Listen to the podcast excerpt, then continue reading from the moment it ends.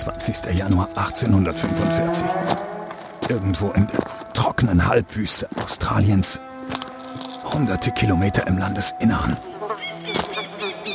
Die Hitze der Sonne ist unerträglich. Alle Bachläufe, die wir untersuchen, sind ausgetrocknet. Wasser ist nirgends zu finden. Ermüdet und vor Durst halb verschmachtet sehnen wir uns danach. Calvert leidet an starkem Durchfall. Am Morgen waren unsere Pferde nicht zu finden. Die armen Tiere waren umhergestreift, um Wasser zu suchen, hatten aber keins entdeckt. Calvert brauchte vier Stunden, um sie wiederzufinden. Nur trockenes, dürres Gras bedeckt den staubigen Boden im Hinterland von Australien. Der Himmel ist blau, fast weiß und die Sonne brennt wie Feuer von oben herab. Kein Baum wächst in dieser Einöde. Die Erde ist rissig wie eine alte, aufgeplatzte Wunde. Tiefe Narben ziehen sich durch das Land. Einst waren es Flüsse, doch nun sind sie ausgetrocknet und mit rotem Staub bedeckt. Es ist ein Monat nach Weihnachten und in Australien ist Hochsommer. Der Wald ist mindestens noch eine Woche Marsch entfernt. Die Ureinwohner kommen selten in die karge Gegend und erst recht nicht zu dieser Zeit. Hier gibt es weder Nahrung noch Wasser und die Haut wirft irgendwann Blasen in der prallen Sonne. Unter Felsenvorsprüngen findet man zwar Schatten, doch leben dort auch die Braunschlangen. Ein Biss führt zur Lähmung und dann zum Tod. Dieser Ort ist nicht für Menschen gemacht. Und doch stapfen zwei Männer entlang des ausgetrockneten Flussbetts. Es sind Europäer und sie tragen merkwürdige Kleidung. Der Schweiß rinnt ihnen von der Stirn in die Augen und vermischt sich mit dem Staub der Erde. Die Ärmel ihrer Hemden sind abgeschnitten und auf dem Kopf tragen sie dreckige, zerfledderte Hüte. Schwach knallt eine Peitsche durch die Luft. Doch auch ihre Pferde können nicht mehr. Sie haben seit Wochen nicht mehr genug Wasser. Der Anführer, ein großer, ausgemergelter Deutscher, starrt blinzelnd Richtung Nordwesten.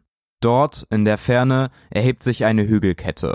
Die kleine Gruppe hofft, dort auf eine Quelle oder einen Bach zu stoßen. Doch Ludwig Leichert, der große, ausgemergelte Deutsche, weiß, die Pferde werden es bis dahin nicht schaffen.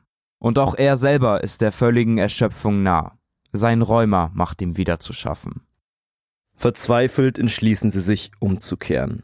Vor Tagen haben sie das Hauptlager der Expedition verlassen, um den Wasservorrat aufzustocken. Jetzt müssen sie mit leeren Händen zurückkommen.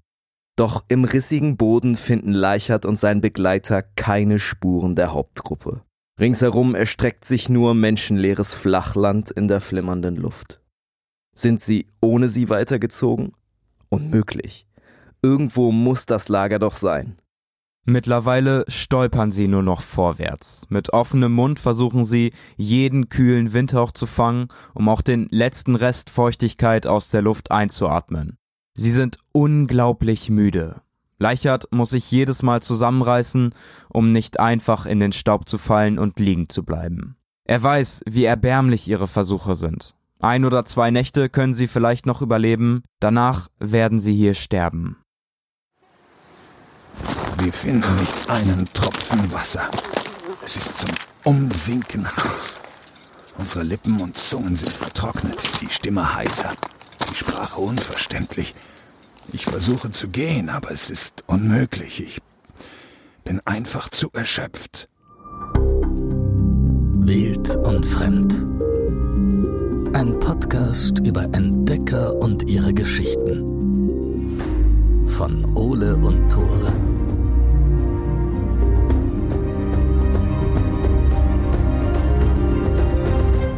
Moin, herzlich willkommen zurück zu Wild und Fremd, der Podcast, der super, super gerne mal schwarz fährt. Ich bin Ole. Ich bin Tore. Warst du wieder illegal unterwegs? Ich war wieder illegal unterwegs. Tore weiß es auch noch für, nicht. Für den Podcast aber? Extra aufgehoben. Warst du für den Podcast illegal? Eher für mein Studium. okay. Ja, Story of my life. Ich war letzte Woche im Zug und alle, die gerade studieren, wissen, das alte Semester hat aufgehört, das neue fängt an und dann läuft für so ein paar Tage deine Semesterkarte ab. Du musst sie neu validieren quasi ja. und schiebst sie in so einen Automaten rein. Und ich war in der Zeit nicht in Oldenburg und die war halt einen Tag abgelaufen und natürlich wurde ich kontrolliert. Man fährt ja relativ lange nach Oldenburg und da kam so ein älterer Mann zu mir und ich habe ihm halt das gezeigt, meinte, ja, ich habe meine Immatrikulationsbescheinigung dabei, alles gut. Er wollte die nicht sehen, er hat nur gesagt, okay, wenn ich dich nochmal sehe, dann reiß ich deinen Arsch auf und ist dann so casually weitergelaufen im Zug. Nee. Und ich muss ehrlich sagen, ich war Nee. so richtig sprachlos. Ich saß da so, ich so, hä? Hä? Also es war auf jeden Fall sehr wild. Er hat mich weiterfahren lassen, aber so ein ordentlich angezogener Bahnmitarbeiter, ne? Weiße Haare, eine Brille auf, Ja, sah aus wie ein ja. ordentlicher Typ. Und hat er gesagt, ja, sonst reiß ich dir deinen Arsch auf. Das war auf jeden Fall meine Story zum Wochenende hin, aber jetzt meine Semesterkarte auf jeden Fall validiert. Ich kann wieder ordentlich fahren. Einfach Hausverbot in der Bahn. Wäre fast dazu gekommen auf jeden Fall. Ich glaube, wenn ich den auch nochmal sehe, der wird sich erinnern. Ich glaube, manche haben da ja so ein Elefantengedächtnis und der Typ bestimmt. Ich habe auch noch eine Bahnstory auf Lager. Ich bin aber nicht schwarz gefahren. Ich musste neulich zur S-Bahn sprinten. Da bin ich halt ein bisschen zu spät gekommen. Kennst du das, wenn die Türen schon zu sind und man drückt noch auf diesen Knopf, aber die gehen Ah, nicht auf? Scheiße, klar, klar. Und ich bin halt übelst gesprintet wie so ein Affe, hab da drauf gedrückt und die Bahn ist dann halt losgefahren. Und da war so ein Besoffener in der Bushaltestelle, der dann so meinte so, ja, hättest du ja mal ein bisschen besser planen können. Und dann hat er so richtig komisch gelacht. Ich glaube, ich wäre in dem Moment so richtig, richtig sauer geworden. Ich war auch richtig Vor sauer allen Dingen, auf wenn da den. irgendein ich war richtig Besoffener an der sauer, ja. Bahnstation hängt und dir was von Planung im Leben erzählen möchte. Der Besoffene hat so richtig dreckig gelacht. Yeah. Und der hat so ein bisschen so gelacht wie ein Vogel, der heute in unserer Geschichte auch eine wichtige, interessante Rolle spielen wird. Nämlich wie der lachende Hans. Yes, man kennt ihn. Wir kennen ihn auf jeden Fall. Wir kennen ihn auf jeden Fall. Wir hatten früher so ein Quartett mit Tieren. War das so ein Tops, dieses Tops Trumpf? Ich, ich weiß es, ich glaube, so? das war noch davor. Ich glaube, das war noch davor. Okay, man muss dazu sagen, Tore und ich haben uns super gerne duelliert gegenseitig und wir hatten, also da gab's so Quartette, aber ich glaube, da waren keine Eigenschaften drauf und wir haben dann einfach Doch, geguckt. da es war- waren Eigenschaften drauf, aber wir haben Sicher? da drauf geschissen. Wir haben uns Ach, nur die krass. Bilder angeguckt, ja. Okay, ja. ich dachte, da wäre gar nichts drauf gewesen. Auf jeden Fall war das so ein Tierquartett. Wir haben dann halt überlegt, welches Tier das stärkste sein könnte. Und da gab's so einen ganz, ganz kleinen Vogel, der ein bisschen komisch aussah. Und das war der lachende Hans und der war in allen Kategorien immer am schlechtesten. Genau, das war so, der schlechteste. besonders halt im direkten Duell. Genau, ja. Weil da waren halt auch so ein Komodo Varan war dabei.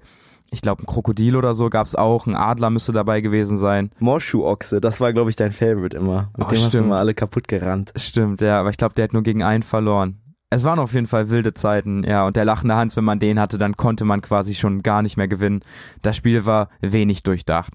Ich glaube, das Spiel war schon ganz gut durchdacht, aber wir haben uns halt nur die Bilder angeguckt und haben in unseren eigenen. Ja, ja, unser eigenes Spiel war wenig durchdacht. Das Quartett gut durchdacht war das auf jeden Fall.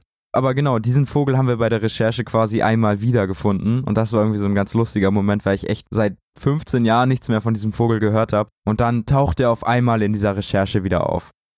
In unserem Podcast geht es um echte, waghalsige Expeditionen, um historische Entdeckungen, reale Überlebenskämpfe und natürlich haben wir uns auch für diese Folge wieder originale Briefe und Tagebucheinträge geschnappt und erzählen daran die Geschichte eines Entdeckers aus der Mitte des 19. Jahrhunderts.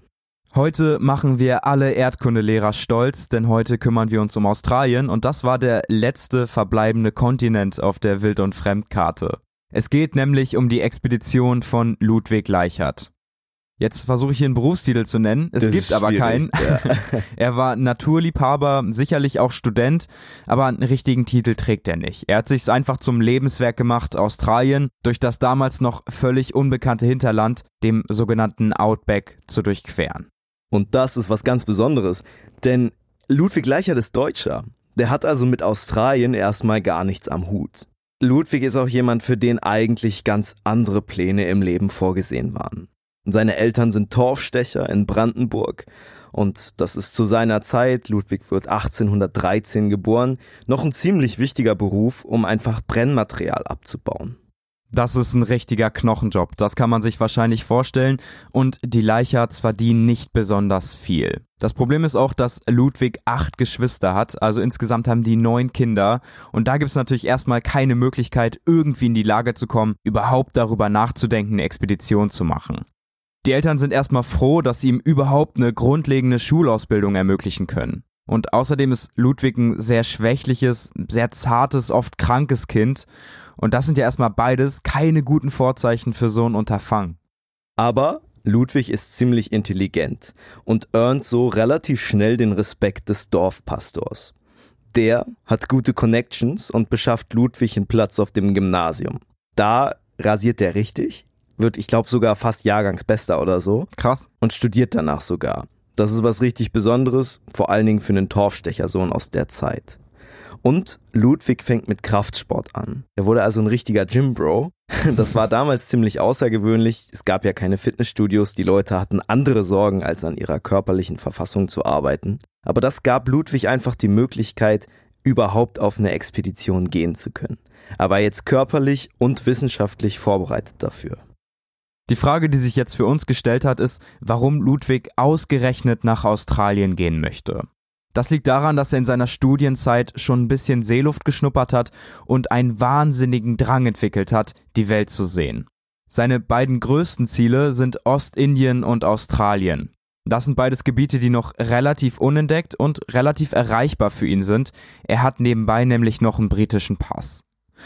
Australien Australien war zu dieser Zeit, also so um 1840 rum, britische Kolonie.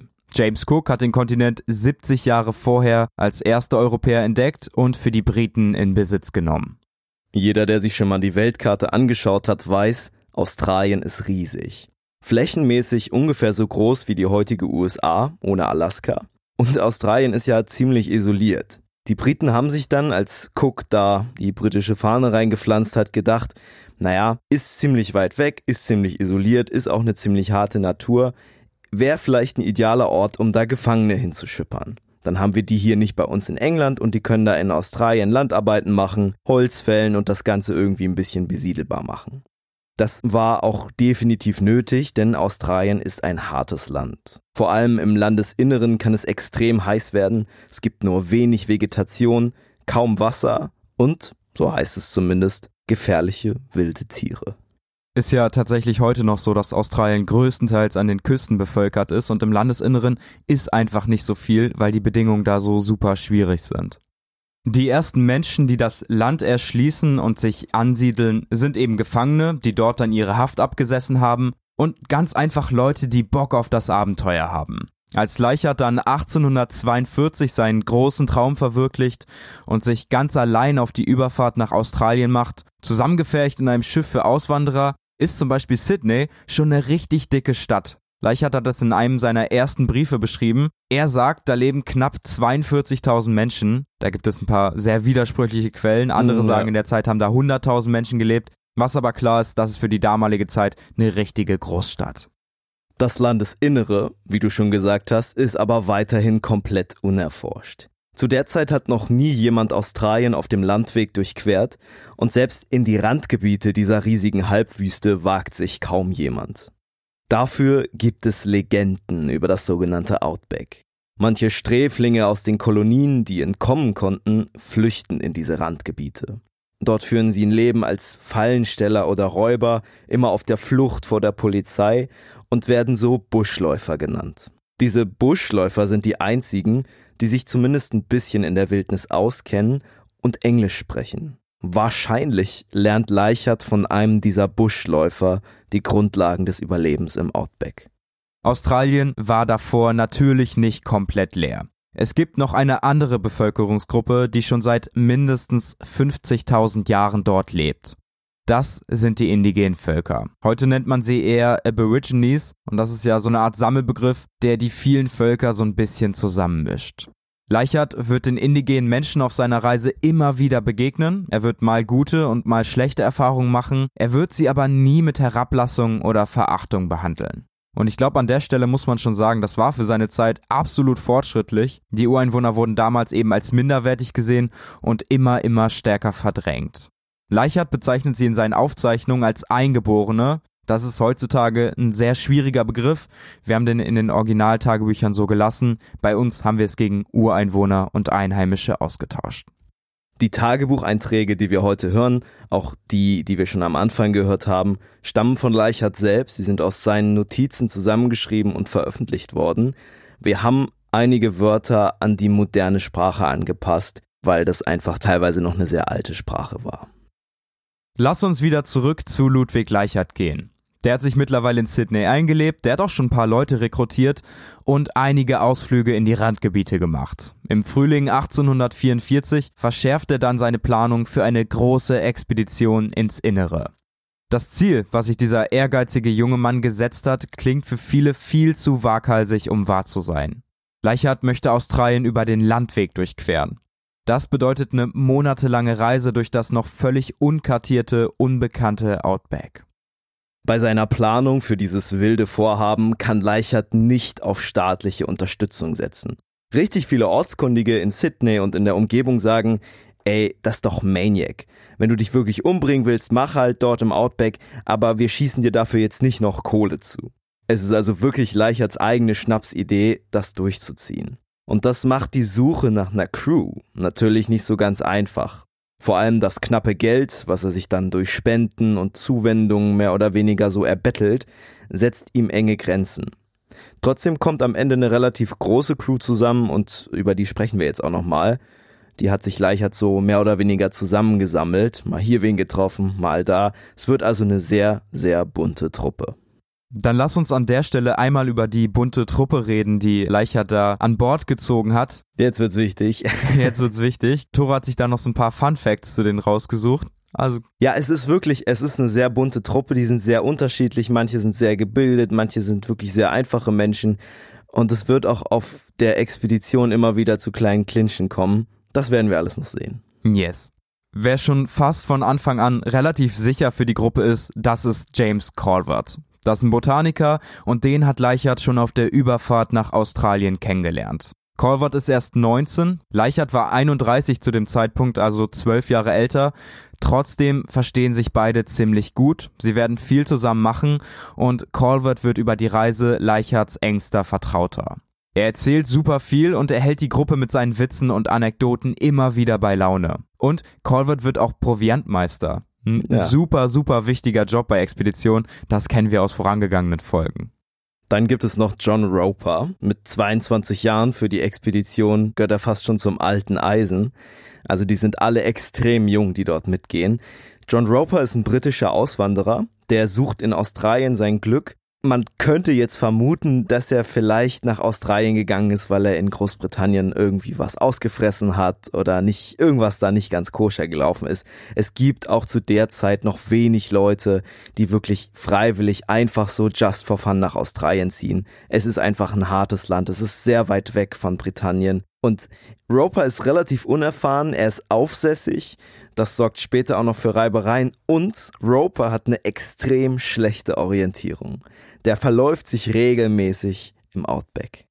Das sind ja wirklich sehr, sehr negative Eigenschaften, vor allen Dingen, wenn du im australischen Busch unterwegs bist, da eine Expedition anführst, irgendwie die Leute zusammenhalten musst. Und ich finde, da hat man noch das erste Mal gemerkt, dass Leichhardt wirklich richtigen Personalmangel hatte. Ja, der hat das solche, genommen, was ja, da war. Ja. Und das merkt man auch beim nächsten Teilnehmer. Das ist nämlich John Murphy, ein 16-jähriger Australier. Zumindest sagt Leichert, dass er 16 ist. Andere Quellen haben sein Alter immer wieder mit 14 Jahren angegeben. Wir wissen an der Stelle nicht, ob Murphy vielleicht einfach zu Leichert gesagt hat, er ist 16, um auf die Expedition mitzukommen, oder ob da irgendwas nicht ganz richtig wiedergegeben wurde. Fakt ist, dass Murphy über die Reise hinweg ein Junge für alles wird. Und er wird später noch lernen, wie gefährlich unbekannte Pflanzen im Busch sein können. Dann haben wir noch William Phillips. Phillips ist ein ehemaliger Gefangener aus diesen Sträflingskolonien, die Australien besiedelt haben. Er ist ein sogenannter Krongefangener und er erhofft sich mit der Expedition irgendwie eine Rehabilitierung. Diese Strafgefangenen, auch wenn sie freigelassen worden sind, waren natürlich immer noch stigmatisiert. Wir wissen nicht, was der Typ verbrochen hat. Er ist auch generell relativ schweigsam. Der wird sein Lager immer etwas abseits der Gruppe aufstellen und ein Manko hat er, er ist kaffeesüchtig. Und das wird ihm später noch zum Verhängnis. Yes, auf jeden Fall. Der nächste Mann in der Crew ist John Gilbert. Das war ein Tierpräparator. Das heißt eigentlich nur, er hat Tiere geschossen und die danach ausgestopft. er hat was mit Tieren gemacht. Er hat was mit Tieren gemacht, ja. Schöner Beruf. Er hat auf jeden Fall Autoerfahrung. Das war eine gute Wahl. John Gilbert war eine richtig gute Wahl. Weil der sich immerhin ein bisschen auskannte. Ja, Wir haben ja schon über ja. die anderen Teilnehmer gesprochen und Junge, Junge, also wirklich, James Calvert macht Sinn und alles, was bislang danach gekommen ist, ist so schwierig. weiß nicht, Fall. ob ich die mitnehmen würde. Ganz ja. genau. Gilbert ist auch gleichzeitig der Einzige, der den Kontakt mit den Ureinwohnern während der Reise super, super kritisch sieht. Der meint einfach, hey, die werden uns irgendwann ganz, ganz sicher überfallen. Und es ist irgendwie die Ironie des Schicksals, dass mitten auf der Expedition sich seine böse Vorahnung bewahrheiten wird und er der Einzige ist, der dieser bösen Vorahnung zum Opfer fällt. Als letztes haben wir noch zwei Einheimische, die mitgenommen werden von Leichert, Harry Brown und Charlie Fisher. Die sollen als Fährtenleser und Jäger die Gruppe so ein bisschen durchs Outback führen, vielleicht auch dolmetschen. Und es gibt noch zwei andere Mitglieder, die aber relativ schnell keine Rolle mehr in unserer Geschichte spielen werden. Okay, die Kuh steht, die Vorräte sind auf die Ochsen und die Pferde geladen und es kann endlich losgehen. Die Gruppe hat ja keine genaue Route festgelegt, sie wissen nur ungefähr, in welche Richtung sie gehen müssen. Es gibt ja auch noch keinerlei Karten oder Wege im Hinterland und sie müssen so den Flüssen und Wasserstellen folgen, die sie auf der Reise finden. Morgen, am 1. Oktober 1844, soll es vom Rand der Kolonie New South Wales, einem kleinen Stützpunkt an der Grenze zum Outback im Westen Australiens, losgehen. An Proviant gibt es vor allem Mehl und Zucker, außerdem einfach über 100 Kilogramm Tee. Das ist What? so krass viel. Ja, und jeder, der schon mal Tee in der Hand gehalten hat, weiß, das sind ja eigentlich nur diese ja, Tee? Teebeutel, sind, da wiegt ja nichts. Ja, ja, das genau. Ist ja weniger als ein Gramm. Ist. Ich habe überlegt, wie viele Schwimmbäder sind das, wie viele Pools Tee kannst du damit kochen mit 100 Kilogramm. Es ist auf jeden Fall sau, sau viel. Was noch dabei ist, sind die Ochsen. Die planen sie auch fest als Nahrung ein. Außerdem natürlich Pulver, Patronen und Gewehre um wild schießen zu können und sich im Notfall auch zu verteidigen. Sie tragen grob gewebte Hemden, eingeölte Decken gegen den Regen und Lederschuhe gegen die Schlangenbisse. Für wissenschaftliche Instrumente ist nicht viel Platz. Es kommt zum Beispiel nur ein einziges Thermometer mit, was im Laufe der Reise dann auch noch kaputt geht. Und das ist natürlich alles mega tight geplant. Wenn man, wie Leichert das so alles eingeplant hat, für so eine Reise acht Monate einrechnet und keine großen Schwierigkeiten einkalkuliert, dann passt das alles gerade so. Dann reicht zum Beispiel das Mehl, was Leichert mitgenommen hat, ziemlich genau bis zum letzten Tag. Wenn die Expedition aber länger dauert, wenn irgendwas schief läuft in den unbekannten Gebieten hinter der Küste, dann wird es Probleme geben. Und ich glaube, wir können jetzt schon sagen, dass die Reise alles andere als geplant verlaufen wird und diese von Leichert extrem enge, fast schon naiv gutgläubige Proviantplanung am Ende ihren Preis hat. Und es fängt schon gut an. Sie sind gerade losmarschiert und schon gerät der kleine Trupp direkt in einen tagelangen Regenschauer.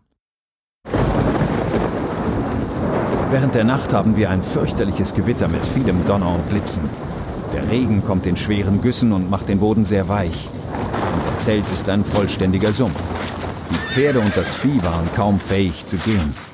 Nach einem Marsch von ungefähr drei Meilen durch offenen Wald trafen wir auf Hodgson's Creek, einer dichten Kette schöner, felsiger Wasserlöcher. An den Ufern wachsen Fächerblumen und Zypressenfichten.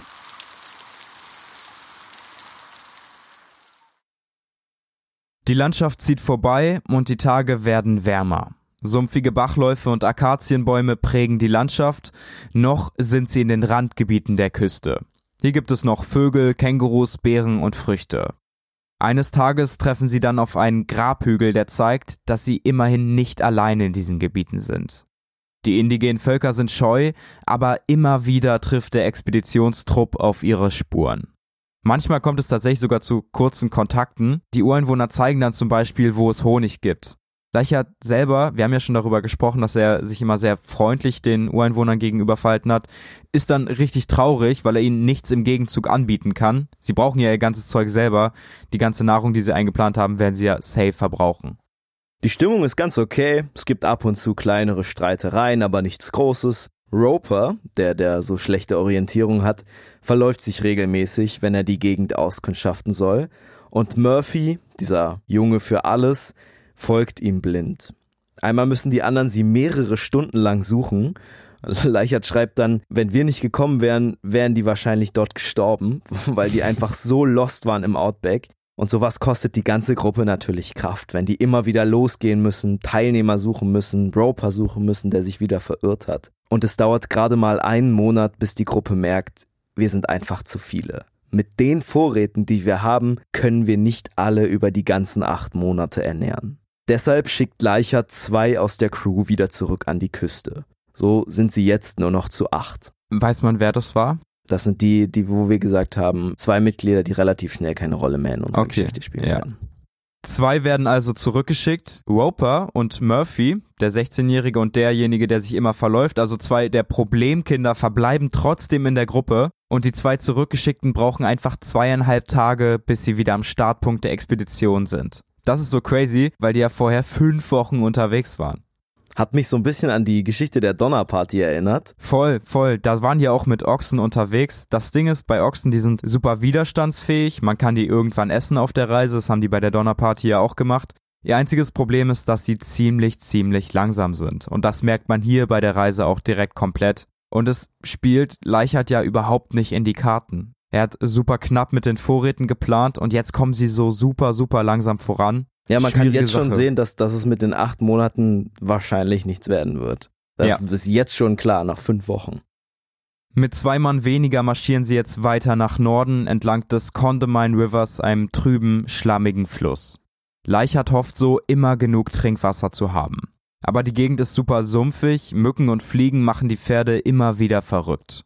Murphy, der Junge für alles, findet beim Jagen im morastigen Boden nicht mehr zum Lager zurück. Die folgende Suchaktion wird einige Tage dauern. Weißt du, wen Leichert dann losgeschickt hat, um nach dem Jungen für alles zu suchen? Ja, ich weiß es. Und du kannst es gerne sagen. Es Er hat Roper losgeschickt. unser Problemkind Nummer zwei, der Genau. sich noch mehr verläuft eigentlich als Genau, der immer sehr gerne losgezogen ist, aber selten wieder zurückgekommen ist, nachdem Leichert vorher ja auch schon mal suchen musste. Und der soll jetzt eben nach diesem entlaufenen Murphy suchen. Dass das Ganze zum Desaster wird, ist irgendwie keine Überraschung. Und bis sich die kleine Gruppe wiedergefunden hat, ist wieder unnötig Vorrat und Kraft verschwendet worden. Dann trifft die Gruppe eine ziemlich krasse Entscheidung. Leichert und wahrscheinlich auch Colvert, sein inoffizieller Vizechef, entscheiden, die Sicherheit des Flusses zu verlassen und sich nach Osten in das dornige Dickicht des australischen Busches zu schlagen. Vielleicht ist es dort übersichtlicher. Zumindest müssen sie nicht mehr im Morast des Flussdeltas marschieren. Zu Fuß kommt die Gruppe ganz gut voran, aber das Vieh hat Schwierigkeiten. Die stacheligen Pflanzen reißen ihre Kleidung und die Haut der Ochsen auf, und die werfen immer wieder ihre Lasten ab. Hornissen stechen die Pferde, der Treck zieht sich in die Länge. Sie müssen immer wieder zurücklaufen, um die Ochsen anzutreiben, und es wird immer wärmer. Leichert hatte ja nur ein einziges Thermometer dabei, und das ist im Chaos der letzten Wochen kaputt gegangen. Sie können jetzt nur mutmaßen, wie heiß es wirklich ist, aber die 30 bis 35 Grad, die sie tagsüber erwarten, sind erst der Anfang des erbarmungslosen Sommers im Outback. Und dann, Ende November, passiert die erste Katastrophe. Einer unserer Ochsen hatte einen Mehlsack zerrissen und dadurch waren ungefähr 15 Pfund seines Inhaltes auf dem Boden zerstreut. Wir gingen alle daran, so viel wie möglich aufzuschaben, wozu wir trockene Blätter als Löffel gebrauchten. Wir sammelten sechs Pfund, das mit trockenen Blättern und Staub ziemlich vermischt war, und kochten daraus eine Suppe. Unser Fleisch ist ganz aufgezehrt. Aber wir wollen unsere Ochsen für das Weihnachtsfest behalten, das für jeden von uns so innig mit Erinnerungen an glückliche Tage verknüpft war. Ich habe beschlossen, das nahende Fest so lustig, als es uns die Umstände gestatten, zu begehen. Ein Ochse hat den Mehlsack zerrissen und sie haben dadurch einfach ein Viertel ihres gesamten Mehls verloren. Das Mehl, das ja so knapp geplant war von Leichhardt. Und jetzt können wir uns an der Stelle einmal das Chaos vorstellen. Die sitzen da alle am Boden, haben diese trockenen Blätter und kratzen damit das Mehl vom Boden auf. Wie so Heroinsüchtige irgendwie. Ja, völlig wahnsinnig. Das ist ein Viertel ihres Proviants, ihres wichtigsten Proviants. Und das, was sie da wieder aufsammeln, was nicht verschütt gegangen ist, ist halt voller Erde, Staub und so kleinen Steinchen. Richtig nice, wenn du dann abends auf dein Brot beißt und so ein paar Kieselsteine im Teig hast. Ja, aber es zeigt ja auch, wie krass die Not da schon war. Die Mhm. wussten alle, dass die Vorräte super knapp sind. Und die Moral der Männer wird langsam kritisch. Denn die sind vor allen Dingen wütend wegen Leicherts Entscheidung, sich in den Busch zu schlagen und nicht mehr in der Sicherheit des Flusses zu marschieren.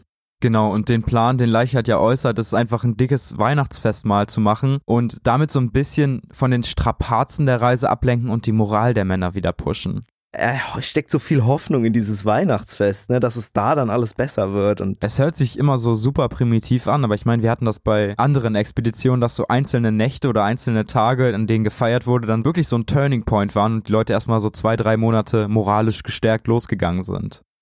Man muss ja auch bedenken, dass die Crew, die mitgekommen ist, das waren ja alles Freiwillige und die haben alle nicht so viel Erfahrung im Busch wie Leichert. Da ist die Hemmschwelle, was auszuhalten, momentan einfach noch sehr gering.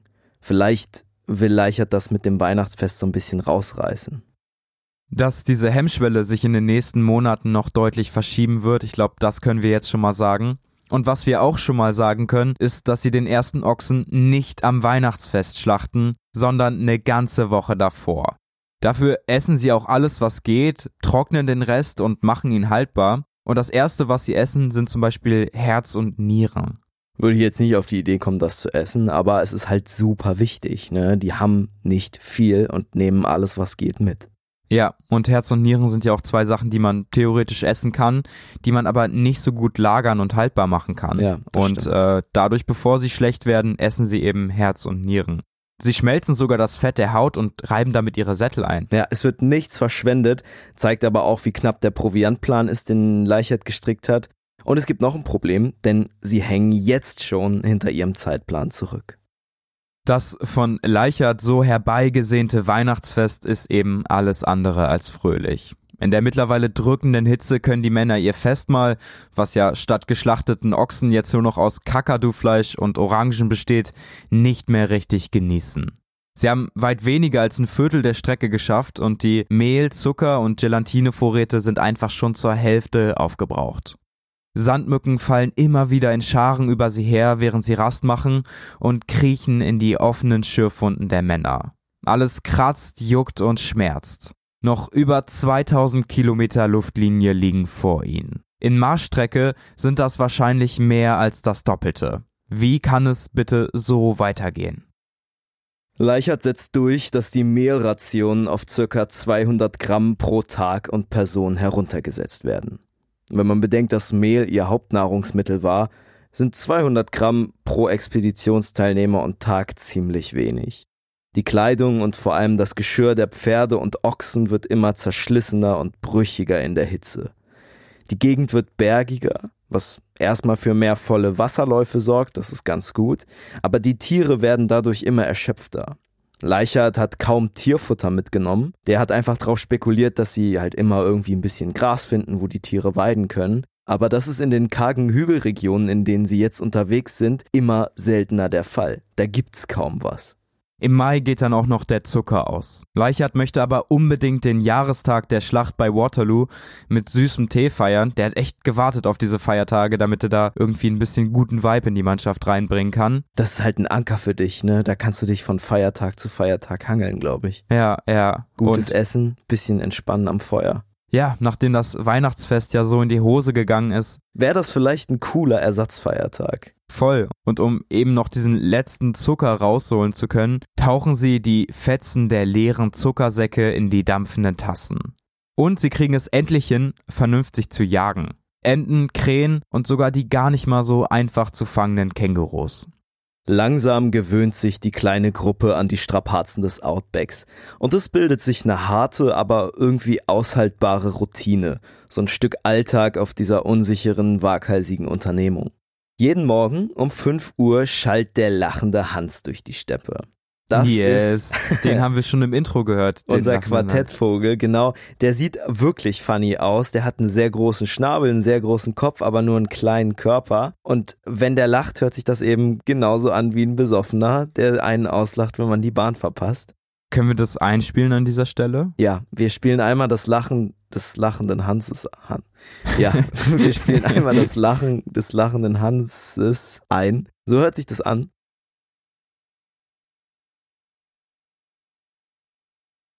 Dieses Lachen ist eine richtige Uhr im Outback. Das ist immer sehr genau zu präzisen Tageszeiten. Dadurch wird Leichert wach, weckt die anderen. Brown, der Fährtenleser, kocht Tee und Calvert, unser Proviantmeister und Vizechef, kümmert sich um das Frühstücksfleisch. Wenn genug Wasser da ist, waschen sie sich, essen zusammen und die Pferde und Ochsen werden beladen. Aufbruch ist dann immer so gegen 7 Uhr. Aus ihren ganzen Verirrungen und Fehlern der letzten Monate haben sie aber gelernt. Ein oder zwei Männer reiten jetzt vor und planen die Route für den nächsten Tag. Der Rest folgt. Es gibt so weniger Probleme mit dem Dornengestrüpp und sie kommen schneller voran. In der Abenddämmerung wird dann das Nachtlager aufgeschlagen, Leichhardt macht Feuer, Brown ist wieder dieser Tee-Bro, also macht Tee für alle und Calvert kümmert sich auch um das Abendessen. Er backt Brot oder Fettkuchen und die Männer verzehren das karge Mahl in dem schwindenden Tageslicht am Lagerfeuer. Die Mehlrationen wurden an dieser Stelle auch noch einmal halbiert. Jetzt bekommen sie 750 Gramm pro Tag. Für die gesamte Expedition. Für alle, nicht für einen Einzelnen, für alle. Dass da nicht so viel Brot rauskommt, ist klar. Für so ein richtig schönes Brot braucht man mindestens ein Kilo Mehl. Und ich meine, wir sprechen hier immer noch von hungrigen Expeditionsteilnehmern. Und das ist ihre Hauptnahrung, immer noch. Klar, dann kriechen alle mehr oder weniger hungrig in ihre Zelte. Außer Leichert und die beiden Einheimischen. Die schlafen am liebsten unter freiem Himmel. Abends, wenn sie zusammen am Feuer sitzen, ist so die einzige Zeit im Tag, wo Gespräche aufkommen, wo sich so eine kleine Gruppendynamik entwickelt. Und da kann man auch nochmal die kleinen Eigenheiten der einzelnen Teilnehmer ganz gut erkennen. Wir haben ja zum Beispiel schon über Philips gesprochen, den Sträfling, der sein Zelt immer ein bisschen weiter weg von den anderen aufschlägt. Und der geht meistens auch als erstes pennen, ist super schweigsam. Aber der steckt sich, wenn sie welche finden, immer Blumen in die Erde vors Zelt. Irgendwelche kleinen, bunten Blümchen, weil er die so schön findet und wenn er dann morgens aufsteht, halt vor seiner Zelttür direkt diese Blumen sehen kann irgendwie, vielleicht ist es zu stereotypisch, aber sehr unerwartetes Verhalten für einen Sträfling auf so einer Reise. Ja, ja, aber das hat ihm wahrscheinlich ziemlich viel Kraft gegeben. Murphy, dieser Junge für alles, ist eine ziemliche Labertasche, der redet und redet, am liebsten mit Gilbert und Gilbert wird davon immer schläfriger und geht dann halt irgendwann pennen. Wer auch eine Labertasche ist, das ist Calvert, der Vorratsmeister, äh, den äh, Ludwig Leichert ja schon vor Start der Expedition quasi fest im Boot hatte. Und der unterhält sich richtig oft mit Roper, diesem Typ, der sich ständig verlaufen hat. Calvert kennt einfach super viele Anekdoten und Geschichten.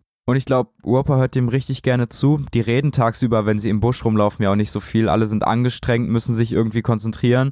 Und dann ist es schön, wenn da Corvert so ein, zwei Anekdoten hat. Aber so ab der dritten, vierten Geschichte gibt Roper immer nur noch so ganz kurze Antworten, so, ja, krass, heftig. Und dann verstummen irgendwann die Gespräche aus diesem Zelt und beide legen sich schlafen. Immer öfter treffen sie auf kleine Dörfer von indigenen Völkern. Die sind meistens verlassen die Einheimischen sind vor den fremd aussehenden Europäern geflohen und manchmal kann die Expedition nicht anders und dringt in die Dörfer ein. Sie finden dort niedrige Hütten, Töpfe aus Lehm und Essen in Hülle und Fülle. Ihnen ist ja der Zucker ausgegangen und äh, das schon seit längerer Zeit und gerade bei so süßen Beeren, die da in Körben liegen oder Honigwasser, können die Männer einfach nicht widerstehen. Sie nehmen sich dann ein bisschen was davon. Leichert hat ein schlechtes Gewissen, einfach so Sachen aus den Dörfern zu nehmen, hat aber ja auch keine wirklich validen Tauschgegenstände. Sie müssen ja richtig höllisch auf ihr Proviant aufpassen. Und dann legt er da so Messingknöpfe oder irgend so ein Schmuckkram halt als Bezahlung hin. Jetzt frage ich dich, was Ureinwohner mit Messingknöpfen im Busch anfangen können. Sieht gut aus, und das war's. Ich ja, auf Deutsch auf jeden Fall gar nichts. Es ist ne? kein fairer Tausch. Es war, glaube ich, nur so, dass Leichert sich nicht schlecht gefühlt hat. Und ganz verlassen sind diese Dörfer aber auch gar nicht. Die Einwohner warten meist nur in kleiner Entfernung im Busch versteckt und beobachten natürlich alles ganz genau. Ab und zu kommt es trotzdem zu Kontakt mit der einheimischen Bevölkerung. Leichert und seine Gruppe lernen auch ziemlich schnell das Wort Jarei kennen. Das heißt Wasser. Super wichtig. Super ja. wichtig, auf jeden Fall. Und die Verständigung ist schwierig, aber mit Händen und Gegenständen können sie sich ein bisschen unterhalten, zum Beispiel über mögliche Tauschgegenstände. Es ist natürlich ein schwieriges Verhältnis zwischen Ureinwohnern und Expeditionsgruppe. Es sind zwei völlig unterschiedliche Gruppen von Menschen und die Expeditionsgruppe kommt da ja mit Waffen an, mit Uhren, Messgeräten, technisch absolut advanced. Und natürlich auch so ein bisschen mit diesen imperialistischen Gelüsten im Gepäck. also es ist ja immer noch hauptsächlich eine britische Expedition, auch wenn Leichhardt Deutscher war, die da für Großbritannien quasi Australien erschlossen haben. Wir haben ja schon am Anfang gesagt, dass Leichhardt trotzdem seiner Zeit voraus war. Leichhardt ist ein sehr vorurteilsfreier Mensch, er ist offen und er verhält sich gegenüber den Ureinwohnern ja auch nett. Jetzt abgesehen von diesem Beispiel mit den Messingknöpfen. Ja, aber jemand, der die Ureinwohner irgendwie als minderwertig oder so angesehen hätte, hätte da wahrscheinlich gar nichts hingelegt. Der hätte sich das einfach genommen. Weißt du, an wem mich Leichhardt so ein bisschen erinnert? Nee, erzähl. An äh, Sir Francis Drake. Ah, äh, aus unserer, den, einer unserer letzten Folgen. Hört gerne yes, rein. Genau, ist schon ein bisschen älter. An den Piraten, wir haben zwei lange Folgen dazu gemacht. Und ich fand Drake auch bemerkenswert, wie der damals äh, in der Zeit mit den Ureinwohnern umgegangen ist. Zumindest für seine Zeit. Ich glaube, das muss man immer so ein bisschen im zeitlichen ja. Rahmen sehen. Und ich glaube, das hat sowohl Leichhardt als auch Drake extrem geholfen auf der Reise. Ja, sie lernen von den Ureinwohnern Dinge, um im Outback überleben zu können. Und Leicherts Gruppe wird von den Ureinwohnern teilweise sogar so ein bisschen genatzt. Eines Tages gehen die da mit ihren Ochsen halt durchs Dorf, treffen auf Ureinwohner, die nicht ganz so scheu sind, kommen ins Gespräch und die Ureinwohner fragen dann irgendwann, ob die Ochsen ihre Frauen sind. also, ich weiß nicht, ob das ernst gemeint war oder ob das einfach so ein kleiner Joke war von denen. Krass. Vielleicht, vielleicht war es ja ernst gemeint. Ich meine, da kommen Leute, die du noch nie gesehen hast, Leute, die du nicht kennst. Ja, und nur Männer. Nur Männer, ja nur Männer, und haben dann so drei Ochsen dabei. Ja, ja, maybe. Why not? Trotzdem hat Leichhardt riesigen Respekt vor denen, weil die ja im Outback überleben. Er selber ist umgeben von Leuten, die es überhaupt nicht gewohnt sind und er ist ja auch kein OG da drin, irgendwo draußen zu überleben. Ja, aber er hat jetzt gelernt, wie man Brot backt, dass man mit dem lachenden Hans aufsteht und viele andere Dinge, ne? Das ist schon, hat ihm auf jeden Fall was gebracht, dieser Kontakt. Yes, aber dass ihn ausgerechnet das Volk, von dem sie so viel gelernt haben und die ihnen so scheu, aber ja freundlich begegnet sind, jetzt einen Strich durch die Rechnung macht, das hätte sich wahrscheinlich niemand der Männer denken können. Außer vielleicht einer, Gilbert, äh, den kennen wir ja, der hat ja ständig vor Angriffen der Ureinwohner gewarnt, der vertraut den Einheimischen nicht und er bittet Leichert immer wieder vorsichtiger zu sein. Doch Leichert ignoriert ihn. Ende Mai ist der letzte Tabak aufgeraucht und das letzte Salz verbraucht. Im Juni kann kein Damper, das ist dieses australische Brot, mehr gebacken werden und Ende Juni beschließt Leichert, dass es so nicht weitergehen kann. Wenn sie jetzt noch weiter ins Innere Australiens vorstoßen, werden sie auf kurz oder lang verhungern. Außerdem wird das Terrain immer schwieriger. Die Gruppe wendet sich jetzt also wieder nach Westen, Richtung Küste, Richtung Wald, Richtung Wasser. Doch das, was sie jetzt noch erwartet, wird schlimmer als alles, was sie bisher erlebt haben. Es wird um giftige Pflanzen, merkwürdige Krankheiten und großen, großen Hunger gehen. Die Katastrophe beginnt in der Nacht vom 28. Juni. Sie haben gerade ihre Zelte unter ein paar Bäumen an einem flachen Tümpel aufgeschlagen. Philipps Zelt steht wie üblich etwas abseits, am Feuer sprechen sie dann noch über die Entfernung zur Küste. Gilbert, Murphy und Brown flechten sich Hüte aus Palmblättern und Leichhardt sitzt teilnahmslos daneben, bis auch er ins Bett fällt. Roper und Calvert schlafen schon in ihrem Zelt. Nur das Feuer knackt noch in der Nacht.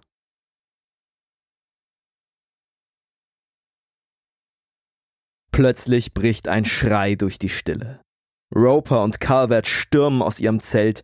Roper hält sich das blutende Gesicht. Im Lager surren Speere durch die Luft und Ureinwohner brechen aus dem Unterholz hervor. Auch das Zelt von Gilbert, Murphy und Brown wird getroffen. Bis die Gewehre geladen sind, ist der Überfall schon vorbei. Brown ballert noch in die Nacht, aber die Angreifer sind längst geflohen. Verängstigt schart sich die kleine Gruppe mit geladenen Waffen um das Feuer. Roper und Calvert bluten stark. Und einer fehlt. Als sie vorsichtig auf das Zelt von Gilbert, Murphy und Brown zugehen, wird klar, wer das ist. Gilbert liegt auf dem Bauch in einer Blutlache. Ein Speer ragt aus seinem Hals. Er atmet nicht mehr. Der einzige Mann, der immer gewarnt hat und in 99% der Fälle, wo er über die Ureinwohner Schlechtes gesagt hatte, ja Unrecht hatte, fällt jetzt seinen eigenen Befürchtungen zum Opfer. Und er ist ja auch der Einzige, der daran stirbt. allerdings auch ziemlich hart getroffen. Der wurde ja mit dem Speer auch am Kopf erwischt und ist danach permanent auf einem Auge blind. Also das heilt dann auch nicht mehr. Liegt auch ein bisschen daran, dass sie ja keinen Arzt in der Mannschaft haben und diese Speere, mit denen sie angegriffen wurden, sehr lange Widerhaken haben. Das heißt, die versuchen da notgedrungen, ohne irgendwelche Werkzeuge oder Kenntnisse, das da raus zu operieren und dass da natürlich nicht alles wunderbar läuft, ist, glaube ich, klar. Gilbert wird begraben, aber die Stimmung in der Mannschaft ändert sich natürlich grundlegend. Sie riechen jetzt bei jedem einheimischen Dorf Gefahr. Jede Nacht hält jemand Wache und natürlich schlafen jetzt auch alle schlechter als sonst. Sie bleiben erstmal noch ein bisschen in dem Lagerplatz, weil sie einfach zwei Schwerverletzte haben und einen Toten zu beerdigen. Und wenn man sich in die Lage dieser kleinen Gruppe versetzt, die da jetzt nachts am Feuer sitzen, sie wissen, sie wurden gerade letzte Nacht irgendwie angegriffen, einer von ihnen ist gestorben, der andere ist dabei blind zu werden und sie haben noch über 1000 Kilometer Luftlinie durch dieses erbarmungslose Land vor sich, dann kann man sich, glaube ich, vorstellen, wie schlecht es dieser kleinen Gruppe gehen musste. 28. Juni. Ein heftiger Wind weht von Süden her. Wir verbringen die lange Nacht in einem Zustand der schmerzhaften Ungewissheit über das Schicksal unserer am Leben gebliebenen Gefährten. Roper hatte drei Lanzenstiche in die Kopfhaut erhalten. Ein Speer war ihm durch den linken Arm gedrungen, ein anderer hatte die Augenhöhle getroffen und den Nerv verletzt. Calvert hatte einige heftige Schläge erhalten und ein Speer mit Widerhaken hat ihn über der Hüfte unterm Knie verwundet. Der Speer, welcher Gilbert das Leben gekostet hatte, war ihm zwischen Schlüsselbein und Hals in die Brust gedrungen.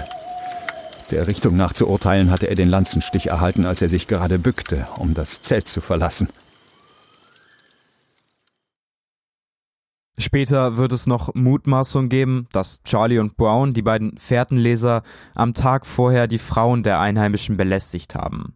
Ganz geklärt kann dieser Vorwurf nie werden. Fakt ist aber, Irgendwas muss passiert sein. Einfach so werden die Ureinwohner sie nicht angegriffen haben. Zwei Tage lang gönnt sich die kleine Gruppe dann eine Rast. Sie vergraben den toten Körper von Gilbert und zünden ein großes Feuer über seiner letzten Ruhestätte an. Warum haben sie das gemacht? Leichert hatte Angst, dass die Ureinwohner wiederkommen und irgendwas mit dem Körper anstellen. Und ich weiß nicht, ob sie den toten Körper verbrannt haben oder ob sie einfach nur da drüber ein Feuer angezündet haben. Hm, aber ja, beides wirkungsvoll auf ja, jeden Fall. Ja, genau, genau. Da hatten sie irgendwie, naja, christlich halt, ne? Sie wollten ja. nicht, dass die letzte Ruhe gestört wird. Die haben auch eine Predigt gehalten und so. Das kennen wir ja aus vorherigen Expeditionen auch. Richtig Zeit zu trauern haben sie aber trotzdem nicht mehr. Die Verletzungen von Roper und Calvert sind ernst und es ist sehr fraglich, ob sie überhaupt weiterziehen können. Leichert selber drängt zum Aufbruch. Er befürchtet, dass sie noch ein zweites Mal angegriffen werden. Und so rafft sich die kleine Gruppe, die jetzt nur noch aus sieben erschöpften Seelen besteht, am 1. Juli zum Weitergehen auf. Roper und Calvert müssen in diesen Tagen unglaubliche Schmerzen gehabt haben. Ständig müssen sie Rast machen, Leichert versorgt so gut es geht die Wunden, gleichzeitig drängt er aber auch darauf, immer wieder weiterzugehen. Dadurch, dass ihnen jetzt insgesamt drei Jäger ausgefallen sind, schrumpft auch das Wildfleisch auf einen bedenklich kleinen Vorrat zusammen. Die Sonne tut ihr Übriges. Zwei Monate nach dem Überfall geht es Roper und Calvert zwar schon wesentlich besser, aber ihr letzter Vorrat an Emufleisch verfault in der Sonne. September 1845. Unser Emufleisch fängt in der Folge der Hitze an zu verderben. Es ist so schlecht, dass es einen üblen Einfluss auf unsere Eingeweide ausübt. Des Mangels an Kleidungsstücken wegen befinden wir uns in sehr großer Verlegenheit. Die wenigen Hemden, die wir mitgenommen hatten, sind so dünn geworden, dass sie durch die leiseste Anspannung zerreißen. Um Zeug zum Ausbessern zu erhalten, haben wir die Ärmel abgeschnitten. Unsere Hosen bestehen nur noch aus Lumpen. Der Mangel an Seife gestattet uns nicht, sie zu waschen. So zerfleddert schleppt sich die erschöpfte Truppe durch das Unterholz. Es wird langsam grüner, aber noch immer ist Wasser eine kostbare Seltenheit. Am 22. September ist der Trupp wieder einmal damit beschäftigt, einen entlaufenen Ochsen einzufangen.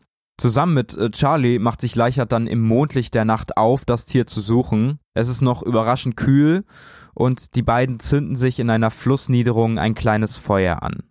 Sie rücken nah aneinander und warten auf die Sonne am nächsten Tag.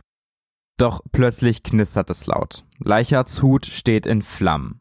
Kaum hat er es bemerkt, ist nur noch Asche von seinem wertvollen Sonnenschutz übrig. Am nächsten Tag finden sie dann zwar den gesuchten Ochsen, aber die Sonne macht Leichert ohne Schutz noch mehr zu schaffen. Es brennt so stark, dass er sich einen kleinen Sack aus Segeltuch über den Kopf ziehen muss. Wie die da jetzt rumlaufen, ne? Es ist so krass. Sieht bestimmt so wild aus. Komplett zerschlissene Klamotten. Leichert ist dann mit einem Sack überm Kopf, wo er sich vielleicht zwei Augenlöcher reingeschnitten hat, läuft er so durchs Outback. Und jetzt geht ihnen auch noch der letzte wertvolle Vorrat aus, nämlich der Tee. 100 Kilogramm Tee sind getrunken. Im September müssen sie ihre letzte Tasse kochen. Und das ist natürlich ein herber Verlust. Genau an diesem Tag passiert noch was richtig Dummes. Murphy, dieser Junge für alles, sammelt Samen. Warum er das gemacht hat, wissen wir nicht so ganz. Wahrscheinlich entweder zum Verzehr, also als Proviantergänzung, oder für die botanische Sammlung von Leichhardt oder Calvert. Murphy hat allerdings keine Taschen in den Hosen und deswegen packt er sich die gesammelten Samen so in den Ausschnitt vom Shirt, also quasi mhm. direkt auf die Brust. Und an dem Tag, als auch der Tee ausgeht, kommen sie an einer Silbereiche vorbei. Silbereichen sind leider sehr giftig. Mhm. Also da sind so Cyanidverbindungen in den Samen. Cyanid? Ach, ja, krass. ja, ja. Cyanid also es ist auf jeden Fall bei Kon nur bei Hautkontakt ist es schon giftig. Okay, Cyanid ist doch das Mittel, wenn du das schluckst, dann stirbst du, ne? Cyanid ist das, das nicht. Das glaube ich Cyankali. Komm, wird das nicht aus Cyanid hergestellt? Wir sind kein Chemie-Podcast. Ich bin auch überhaupt kein Chemiker. Soll ich, soll ich mal ganz professionell ja, nebenbei googeln ja, und du ja, hältst die Story ein bisschen am Laufen? Also auf jeden Fall ist dieses, dieses Zeug extrem giftig. Ne? Also wenn du nur das auf die Haut bekommst, ist es schon ziemlich giftig. Und bei starker Sonneneinstrahlung wird es sogar noch giftiger. Aber heutzutage ist es ja ein Suizidmittel. 230 Milligramm reichen aus, Cyanid zu schlucken. Cyanid. Mm. Dass man stirbt und das zeigt ja schon, 230 Milligramm ist super, das super ist wenig, viel. ne? Wir wissen nicht genau, was für Cyanidverbindungen in diesen Samen stecken. Aber was mit Murphy passiert, das lassen wir am besten Leichert selbst erzählen. Murphy steckte die unterwegs gesammelten Samen in die Brust auf die Haut. Im Lager angekommen empfand er heftige Schmerzen und als er seine Brust untersuchte, sah er zu seinem großen Schrecken, dass die Haut über dem Bauch schwarz und mit einer großen Menge schmerzender Bläschen bedeckt war. Brown ist jetzt der Gewohnheit verfallen, fast ununterbrochen den Soldatentodesmarsch zu pfeifen oder zu singen, was in mir einen eigentümlich beklemmenden Eindruck hervorbringt. Ich leide an großer Reizbarkeit der Haut und bin am ganzen Körper mit Hitzebläschen bedeckt. Der leiseste Druck oder die unbedeutendste Reibung erzeugen Entzündungen und Geschwüre, besonders an den Knien. Phillips leidet ebenfalls daran, besonders an den Ellenbogen. Diese Zeilen schreibt Gleichert über ein Jahr, nachdem sie in New South Wales aufgebrochen sind. Und hier, finde ich, wird immer deutlicher, wie entkräftet die Mannschaft eigentlich ist. Auch Phillips leidet ja an dieser seltsamen Hautkrankheit. Wieder ist der Hochsommer nah, doch diesmal ist alles viel, viel schlimmer als beim ersten Mal. Browns Pferd fällt vor Erschöpfung auf den Rücken und steht nicht mehr auf. Und die Ochsen rennen wie wild mit dem Gepäck in die schlammigen Wasserlöcher, um sich etwas abzukühlen. Das Problem ist, dass die ja Sachen in die Satteltaschen der Ochsen gepackt haben, unter anderem Leichards restliche Pflanzensammlung. Oh. Im Matsch des Sumpfes sind die gepressten Blumen und Blätter natürlich nicht mehr zu gebrauchen. Am 11. November lassen sie eines ihrer letzten Pferde zurück. Es ist verwundet und unfähig weiterzugehen. Als Charlie am nächsten Tag zurückgeht, ist es bereits tot. Der Kaffee ist auch schon lange aufgebraucht. Und Phillips, der Sträfling, der immer so ein bisschen abseits vom Camp gepennt hat, den macht das irgendwann richtig wild. Der ist so kaffeesüchtig, dass er auf eine sehr dumme Idee kommt. Er sammelt Akaziensamen, röstet sie und kocht damit einen, wie er meint, akzeptablen Kaffeeersatz. Leichert probiert die Brühe und spuckt das bittere Gesöff aber sofort wieder aus. Das schmeckt einfach überhaupt nicht und schon gar nicht nach Kaffee warnt Phillips natürlich davor, sagt, Alter, trink das nicht, das bringt dich um, wenn du das machst. Phillips hat aber so Bock auf Kaffee und auf sein komisches Gesurf, dass er davon eine halbe Kanne trinkt.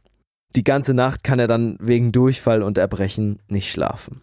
Akaziensamen werden tatsächlich als Kaffeeersatz benutzt. Ich weiß nicht genau, wie er die zubereitet hat. Es kann sein, dass die noch nicht reif waren. Und dann schmecken die halt wahnsinnig bitter, ne? Ich glaube, man muss mega aufpassen, weil ich glaube, der Baum hat so ein paar Schutzmechanismen. Und ich glaube generell, wenn man da irgendwo im Busch unterwegs ist und eine halbe Kanne von irgendwas trinkt, wo man nicht genau weiß, ob das akzeptabel ist oder nicht, das ist eine ziemlich dumme Idee. Egal wie sehr du Kaffee brauchst irgendwie für dein System. Ich glaube, in dem Zeitpunkt solltest du sagen, okay, ich kack da jetzt einfach drauf. Ja, und, und ich gehe auf jeden Fall auf Nummer sicher und nehme nur das zu mir, wo ich weiß, was es ist. Es zeigt ja auch, wie fremd und verloren sie einfach nach einem Jahr Expedition im Outback sind. Die Gegend ist immer noch karg und die Märsche sind super eintönig. Und sie sehen ja auch immer noch keine Küste und auch keinen üppigen Wald am Horizont. Dadurch, dass in der Gegend überall Felsen liegen und alles steinig ist, ist das Vorankommen durchgängig erschwert. Und Leichhardt muss immer wieder vorreiten, um Ausschau nach einem möglichst begehbaren Weg zu halten. Auf diesen Vorstößen nimmt er jetzt oft nicht mehr als eine einzige, so circa Tischtennisball große Frucht als Verpflegung mit. Abends gibt es dann gedämpfte Ochsenhaut. Das sind die letzten Reste an Nahrung, die sie noch besitzen. Jetzt wird es, glaube ich, Zeit, zurück nach Sydney zu zoomen. Sydney, von dort sind sie aufgebrochen. Dort haben so viele Ortskundige zu Leichert gesagt, ey, das ist Wahnsinn, du schaffst es niemals und erst recht nicht in acht Monaten. Und jetzt ist schon ein Jahr und zwei Monate vergangen und niemand hat irgendwas von Leichert und seinen Männern gehört. Selbst die Leute, die gesagt haben, ja, mach doch, bring dich halt um, machen sich jetzt schon irgendwie Sorgen. Es werden tatsächlich auch zwei Rettungsexpeditionen aufgestellt, um Leicherts Gruppe einzuholen oder wenigstens Gewissheit über ihr Schicksal zu erhalten. Aber beide Teams kommen mit leeren Händen zurück. Die Spuren von Leichert und seinen Männern verlieren sich irgendwo im felsigen Hinterland. Viele Ortskundige vermuten, dass die Expedition entweder langsam verdurstet oder vor Erschöpfung gestorben ist. Wenn wir zurück zu Leichert zoomen, sieht es in der Tat nicht gut aus. Ende November schlachten sie ihren vorletzten Ochsen. Den letzten hegen und pflegen sie, so gut es in der Steinwüste eben geht. Kann ich mir richtig gut vorstellen. Das kann ich mir richtig vorstellen. Das ist ja einmal das Lastentier, der letzte, der quasi noch Sachen tragen kann. Und es ist ja auch die letzte Nahrungsquelle, die die Männer überhaupt noch haben. Die Stimmung ist mittlerweile richtig schlecht. Die Männer sprechen immer weniger und diese seltsame Hautkrankheit von Leichert und Phillips geht nicht weg. Der chronische Wassermangel macht sich auch psychisch bemerkbar. Jeden Tag werden die Etappen kürzer und Leichert ist der Einzige, der die Gruppe noch vorantreibt. Aber auch er weiß, wenn sie nicht bald die Küste erreichen, dann wird niemand von ihnen je nach Hause kommen. Der Tag am 2. Dezember beginnt warm und schwül. Der letzte Ochse grast in den spärlichen Büscheln und die Männer packen schwach ihre zerfledderten Zelte zusammen. Da ertönt plötzlich eine Stimme vor ihnen. Ein Einheimischer läuft auf sie zu und schreit Commandant, come here. Und die Männer können es gar nicht fassen. Das ist ja Englisch. Das ist Englisch und das ist nicht ihr eigenes Englisch oder das Englisch von einem Kameraden. Das ist das Englisch eines Ureinwohners. Über ein Jahr lang haben sie keine vertraute Sprache mehr außer ihrer eigenen gehört und jetzt auf einmal das. Der Einheimische muss also seine Sprachkenntnisse von europäischen Siedlern haben. Und das heißt, dass die Küste nicht mehr so weit entfernt sein kann. Sie tauschen Höflichkeiten und Werkzeuge aus. Man muss sich das vorstellen, das war wahrscheinlich ein Riesenfest, als sie da aufeinander getroffen sind. Hm. Früchte und Wasser gibt es, das ist übrigens gleich als erste Frage, wo es gutes Wasser gibt. Das ist seit ein paar Monaten immer seine erste Frage, ja. wenn er andere Menschen trifft. Ja. ja, ja, ja. Und ab hier kommt auch wieder Hoffnung auf. Die Strapazen der letzten Monate waren furchtbar, aber jetzt ist ein Ende zum Greifen nah. Ab jetzt begleiten sie immer mehr Ureinwohner auf dem letzten Stück zur Küste, sie bekommen Wasser und Vorräte und erreichen schließlich kurz vor Weihnachten das Expeditionsziel Port Essington. Von dort aus wollen sie dann wieder zurück nach Sydney, aber sie brauchen einen Monat, um sich von den Strapazen der Reise zu erholen. Ho, in Sydney werden sie natürlich mit einer richtig dicken Party empfangen. Es gibt einen großen Empfang und sie kriegen natürlich eine Entschädigung für ihre Leistung. Philips zum Beispiel, das war ja der kaffeesüchtige Sträfling, der irgendwann Akaziensamen als Kaffeeersatz missbraucht hat. Der wird begnadigt und Leichert muss Vorträge über ihre Reise halten. Doch sobald die Euphorie verklungen ist, sobald die Seele nicht mehr so voll sind und alle irgendwie wieder ihrem Alltagsgeschäft nachgehen, fühlt sich Leichert nicht mehr wohl in Sydney. Irgendwie zieht es ihn wieder in die Wildnis des Hinterlandes. Er ist natürlich auch nicht so happy mit dem, was sie auf dieser ersten Reise erreicht haben. Weil richtig durch Australien sind sie nicht gelaufen. Wenn man sich das auf der Karte anschaut, dann sind sie eher so schräg da durchgelaufen, also haben so eine Ecke mitgenommen, aber halt nicht genau einmal durch. Ja, wir wissen ja auch, dass sie irgendwann einfach umdrehen mussten und wieder zurück zur Küste laufen mussten, weil sie nichts mehr hatten. Also das war eigentlich keine Durchquerung, sondern eher so eine Randwanderung. Mitnahme eines Zipfels, ja. Genau, Trotz ja. der ganzen Anstrengung. Ja. Ob das der Grund für Leicherts neuen Plan ist oder ob es ihm mental nach dieser Reise einfach nicht gut ging und er deswegen Ablenkung gesucht hat, können wir nicht mit Sicherheit sagen. Seine Aufzeichnungen dazu sind widersprüchlich. Ein Jahr später bricht er dann überhastet zu einer neuen Expedition auf. Diesmal soll es wirklich, wirklich ins Innere Australiens gehen. Am besten möchte er von Küste zu Küste laufen. Zweieinhalb Jahre plant Leichert für diese Reise ein.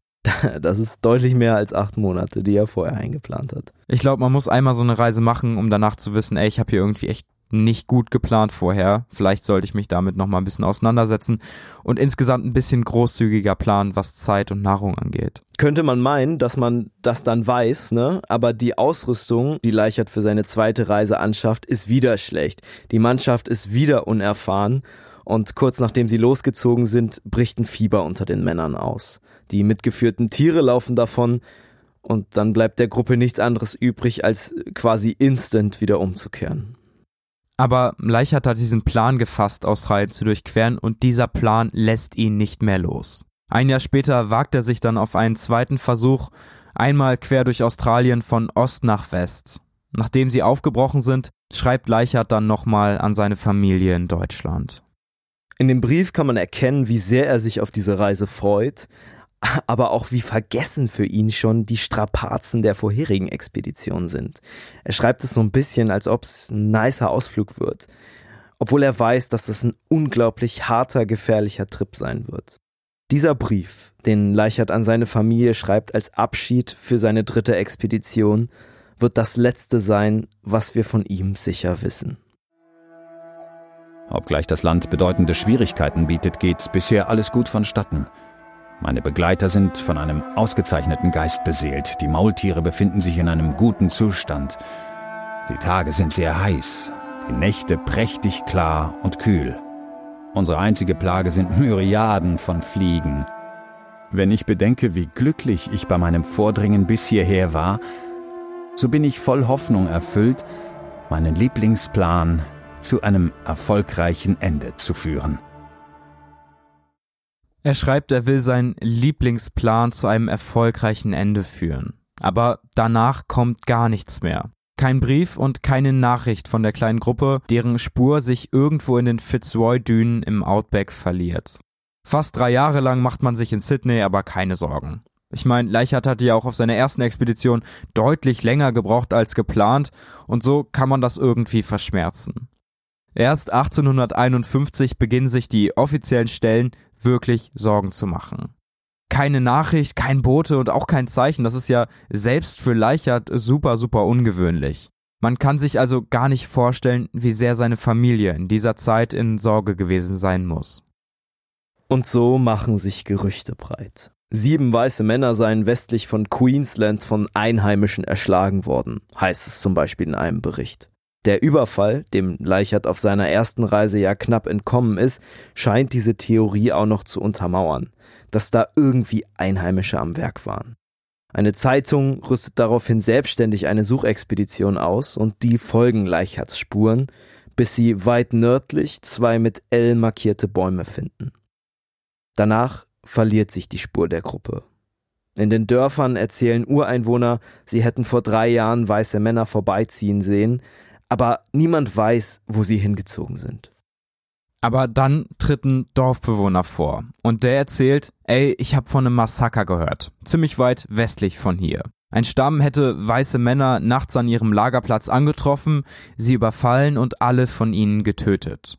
Die Suchexpedition will natürlich, dass der Bewohner ihnen jetzt den Ort des Massakers zeigt, aber der hat darauf keinen Bock. Er meint, der Ort liegt weit in der völlig wasserlosen Wüste im Zentrum des Outbacks. Niemand kommt von dort lebend wieder und so muss die Suchexpedition dann selber mit leeren Händen wieder umkehren. Das heizt die Gerüchteküche aber, kann man sich vorstellen, noch weiter an. Jahre später wird ein neues L-Zeichen eingeritzt in einem Baum gefunden und ein flaches Grab mit einem Totenschädel und zwei Löchern in der Kopfplatte. Könnte das einer der Männer von Leicherts Expedition gewesen sein? Oder sogar Leichert selbst? In den späten 1860er Jahren dringen immer mehr Schafzüchter von den Küsten Australiens ins Landesinnere. Das Schicksal von Leichert und seiner Gruppe gerät in Vergessenheit, bis ein Suchtrupp aus Polizisten jenseits des Copper Creeks zufällig auf einen alten Eingeborenen trifft. Und der weiß was. Vor vielen Jahren, als er selber fast noch ein Kind war, seien hier weiße Männer vorbeigezogen. Am Vantata Wasserloch wurde ihnen aufgelauert und sie wurden allesamt ermordet. Klar, der Polizistensuchtrupp ist direkt hellhörig und bittet den Eingeborenen, sie unbedingt zu diesem bekannten Wasserloch zu führen. Der alte Mann führt die Gruppe auch tatsächlich einige Tage durch die Wildnis. Ans Wasserloch möchte er sie aber nicht begleiten, sagte er, denn dort spuke es. Die getöteten Vini Vini wären immer noch als Geister dort und jeder, der dorthin gehen würde, käme nie wieder. Gilmer, der Anführer des Suchtrupps, glaubt nicht so richtig an Geister. Sie ziehen also alleine zum Wasserloch und finden tatsächlich am Grunde des Wassers einige verweste Skelette. Der Körperbau und die Schädelform passen nicht zu den hier ansässigen Ureinwohnern und könnten mit ziemlich großer Wahrscheinlichkeit zu Europäern gehören. In den Lagern in der Nähe finden sie Kleiderreste aus gewebtem Stoff, auch was, was die Ureinwohner nicht hatten, die hatten keine Webstühle oder so. Könnten das vielleicht Leichhards letzte Überreste sein? Gilmore lässt die Ungewissheit nicht los. Auf weiteren Vorstößen ins Outback entdeckt er noch mehr Stofffetzen und eine seltsame eiserne Axt. Und er findet noch ein Büschel langer Haare, die wegen ihrer dünnen Struktur wahrscheinlich nur von weißen Menschen, also von Europäern kommen können, die sind eingeflochten in der Tragetasche eines Ureinwohners. Auch das könnten die letzten Spuren von Leicherts Expedition sein. Doch eindeutiger wird es leider nicht. Dieses große Interesse, was es lange an Leichert gab, erlischt langsam und nur noch vereinzelt melden sich dann Leute, die etwas Seltsames im Outback entdeckt haben wollen. So wird zum Beispiel 1896 eine verrostete, leere Eisenkiste gefunden, die so oder zumindest so ähnlich auch in Leichards Bestandslisten aufgeführt war. 1912 findet man unter einem Baum vergraben einen altmodischen Gewerbeschlag mit einem eingeritzten L. Und 26 Jahre später finden Landvermesser nochmals sieben Skelette von weißen Männern, vergraben mit Münzen, die in Leichards Zeiten gültig waren. Das sind so viele Spuren, so viele unterschiedliche Schicksale, die die Gruppe ereilt haben könnten. Und Klarheit, was wirklich passiert ist, gibt's bis heute nicht. Wahrscheinlich wird das Schicksal von Leichert und seiner letzten Expedition auch nie ganz aufgeklärt werden. Fest steht, dass die Theorien von Mords oder Überfällen durch Einheimische gut in das damalige Bild der Europäer von Australiens Ureinwohnern passen. In den Augen der weißen Australier waren das halt unzivilisierte Wilde, die kaum Moral oder Mitgefühl kannten. Und obwohl Leichert auf seiner ersten Expedition bis auf diesen einen Überfall ja ganz andere Erfahrungen gemacht hat, wird lange, lange an dieser Überfallthese festgehalten.